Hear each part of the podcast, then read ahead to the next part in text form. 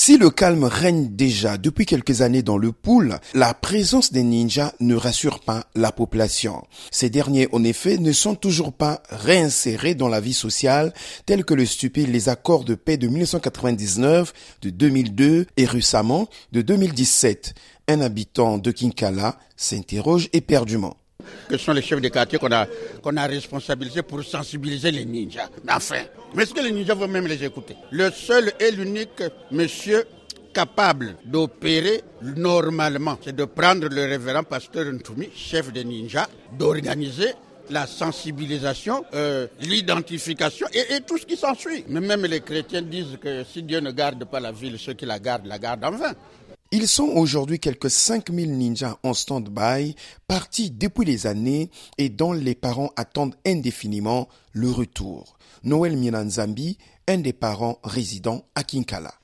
La dissolution ne consiste pas seulement à leur donner du travail, à leur donner de l'argent, mais la dissolution consiste aussi au retour de ces enfants-là dans les bras de leur famille. Parce qu'ils doivent créer leur famille aussi. Mais ils ne vont pas les créer pendant qu'ils sont en attente d'une situation qui ne naît jamais. Des jeunes qui ont pourtant du potentiel et aptes à travailler, tel que l'indique Marcel Bicou, ingénieur des travaux. C'est moi qui ai fait le voyage de Kinkala. Après que euh, la SEC, je suis parti à Dragage. J'ai commencé la route Kinkala-Médouli. La, la, quasi-totalité de, de, de, des jeunes qui travaillent ici ne sont pas du département du Pau. On a des jeunes qualifiés. Ils ne sont pas employés. La main-d'œuvre doit être réservée aux, aux gens du département du Pau. Les gens qui ne sont pas préparés ou bien qualifiés, on doit les former. Le samedi dernier, le Centre d'action pour le développement CAD a organisé un forum pour la démocratie et les droits humains. Plusieurs personnes sont venues pour s'exprimer et interpeller les autorités. Trésor Kende, directeur exécutif du CAD.